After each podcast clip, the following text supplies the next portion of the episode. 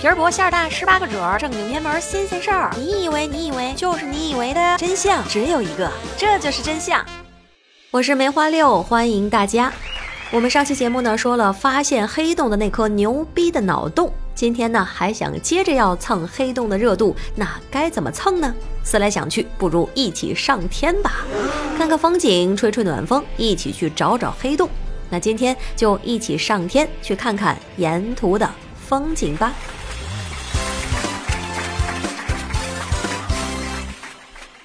先在原地热热身，跳一跳，看看你能跳多高。六点一六米，撑杆跳世界纪录。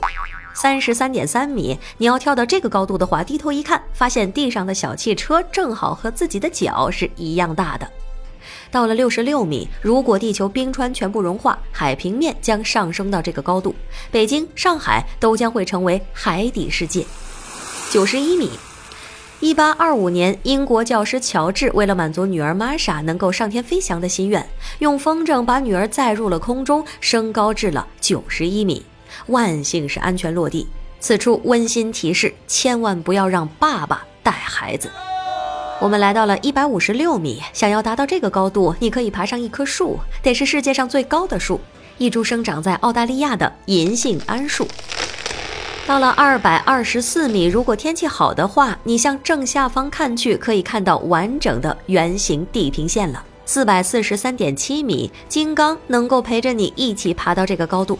四百六十八米，在一九八九年，一位长者拍案决定选用东方明珠设计方案，转眼间一九九四年建成落地。四百九十二米，那是环球金融平起子的高度。踏着平起子纵身一跃，我们来到五百六十五米。积雨云臃肿庞大，云底高度一般约在几百米，云顶高度可达上万米。积雨云会形成雷电、降水、大风以及冰雹，甚至龙卷风。八百二十八米，世界第一高楼迪拜哈利法塔的高度。毫无人性的迪拜人为什么要建这么高的楼呢？又不是买不起地呀。来到一千米，你男朋友用来示爱的孔明灯大概就最高可以飞到这儿。两千七百五十米，在一七八三年，法国科学家夏尔与助手乘坐世界第一只载人氢气球从巴黎升空，一度飞到了两千七百五十米。他们成为了最早在一天之内两次看到了晚霞的人。八千八百四十八米，一个熟悉的数字，站在地球表面的制高点珠穆朗玛峰，真正的高人一等。来到一万一千米，世界上飞行最高的鸟——黑白秃鹫的飞行高度。一万四千六百米，在一八八六年，挑战者号在发射升空七十三秒之后爆炸，机上的七名机组人员全部遇难。到了一万六千米，你已经离开了对流层，大部分的天气变化都发生在这一层。你乘坐的飞机在这里有些颠簸，空乘小姐姐说不要惊慌，接下来会到达平流层，将会为您提供送餐服务。三万四千六百六十八米，热气球作为一个体育项目正在日趋普及。它曾经创造上升到三万四千六百六十八米高的记录，相当于一百一十六个埃菲尔铁塔叠加在一起。但是也曾经制造了好多事故。五十千米。臭氧层能够吸收伤害地球生命的紫外线，据说味道闻起来像是发了疯的打印机。这个高度呢，就到达了中间层。中间层就是从这里到达高度八十五公里之间的大气层。每天都有数以万计的流星进入地球大气，然后在中间层里与空气摩擦、摩擦、燃烧、升华。八十五千米，现在我们已经飞离了中间层，进入了热层。到了这里，我们就无法聊天了。这里的空气密度已经小到声波难以传播的程度。极光出现在高纬度地区的天空之中，带电的高能粒子和热层中的原子碰撞，造成了这种发光现象。在北极圈的传说中，极光是狐狸尾巴摆动掀起的星辰所致。一千千米，卡门线通常用来作为外太空与地球大气层的界限。三百千米。哦，你要小心，别撞到身边的太空垃圾了。太空垃圾是由报废的卫星和火箭，以及舱外活动遗失的设备等组成的。一般在高三百至四百五十千米的近地轨道上，以每秒七至八千米的速度高速运动。三百九十三千米，天宫二号与神舟十一号载人飞船将在这个轨道高度交会对接。四百三十千米，根据 NASA 二零零九年的数据，中国第一颗人造卫星东方红一号的轨道数据为近地点四百三十千米，远地点两千零七十五千米，轨道斜角二百零五点六四度。它曾经以二十点零零九兆赫的频率播放东方红。八百千米逸散层，别着急，我们接着上。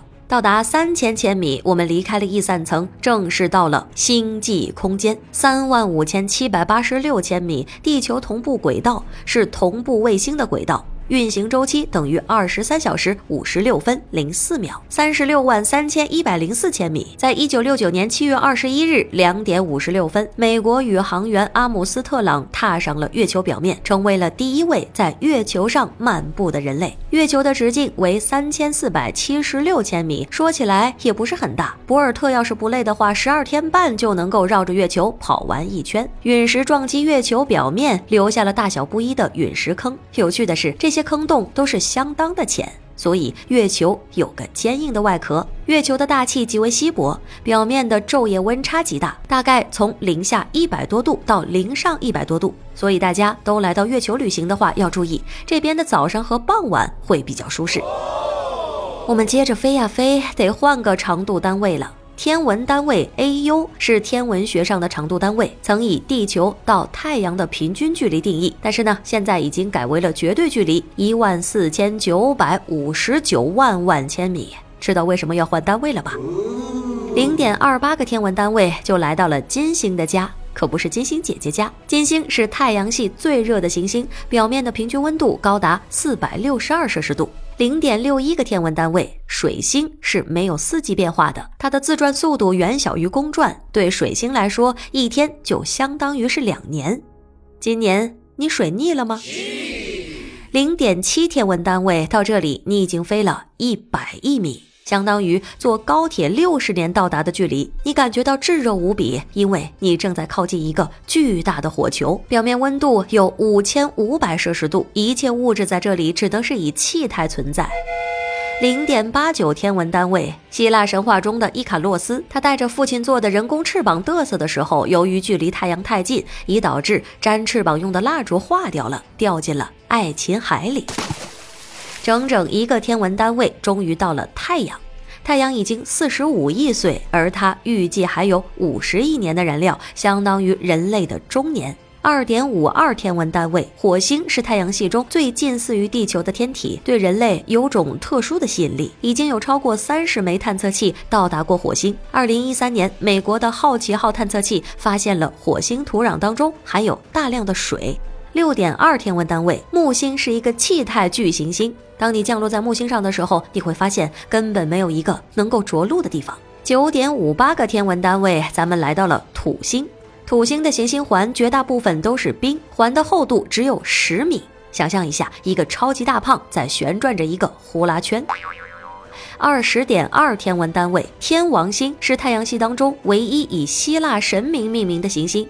它的自转轴接近九十度倾斜，几乎是躺着转动的。飞行途中你会看到哈雷彗星，它是由冰构成的太阳系小天体。下次预计到访地球的日期为二零六一年七月二十八日。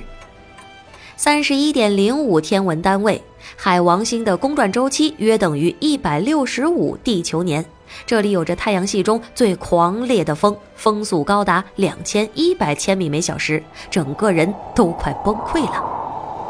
四十点四八天文单位，到这里说不定就会看到大群的游街示威行动。国际天文联合会在二零零六年正式将冥王星排除出了行星范围，划为了矮行星。目前仍有部分群众在为组织抛弃了的冥王星示威抗议，为它讨回名分。五十八个天文单位，小行星 B 六幺二，这颗小行星仅在一九零九年被一个土耳其天文学家用望远镜看到过一次，然后就没有然后了。到达一百三十八点五个天文单位的距离。二零一三年九月十二号，旅行者一号已经飞出了太阳系，成为了第一个进入星际空间的人造物体。飞行器上还携带了一张铜制磁盘唱片，上面记录了用五十五种人类语言向外星智慧生物发出的问候，还有各种音乐，其中有中国传统古琴名曲《流水》。除此之外，还有一百一十五幅影像，包括太阳系各行星的图片、人类生殖器官图像以及说明书。这些地球之声将带着人类的期望回荡在宇宙空间。现在，你每划一下手指，就旅行了一光年。光年指光在真空当中一年时间传播的距离，大约九点四六兆千米。飞过四点二光年，半人马座的阿尔法星由三颗恒星组成，也是三体世界的所在地。到了四点三七光年，这里正在播放电影《阿凡达》。纳美人是拥有高度智慧的外星生物，有着十尺长的尾巴和蓝色皮肤，生活在地表覆盖着的茂密雨林的潘多拉星。八光年，你是不是已经迷失在黑夜里了？那颗最亮的星星会指引着你。夜空中最亮的星是天狼星。接下来，我们可以到达超人的故乡克星，距离地球二十七点一光年，位于南天星座乌鸦座。五十光年，光临美丽的银河。在东方，人们认为群星间的雾状带是银色的河流，也就是我们所说的天河或者是银河。在西方，人们称银河为牛奶路。这源于希腊神话当中，既是宙斯的姐姐，又是他妻子的希拉，由于一次事故，奶汁喷溅到了空中，形成了银河。到了一百光年，处女座的黄金圣斗士沙加经常闭上眼睛，通过看不见的东西来提升小宇宙。七百光年，水瓶座中央的漩涡星云被称作上帝之眼，一直到达两万五千光年。从二零一七年四月五日开始，一个国际合作的天文项目开始对两个特殊天体进行观测。观测的目标不是常规的天体，而是两个疑似的超大质量黑洞。两年的时间过去了，首张黑洞照片，人类第一次看清楚了黑洞，看清楚了黑洞的真实模样。好了，那我们也蹭到黑洞的热度啦。今天就到这里，下期不见不散。欢迎您添加我的个人微信 x i x i 三六六五零六八零，加入梅花六的听友群，一起来谈天说地。我是梅花六，爱你们，嗯。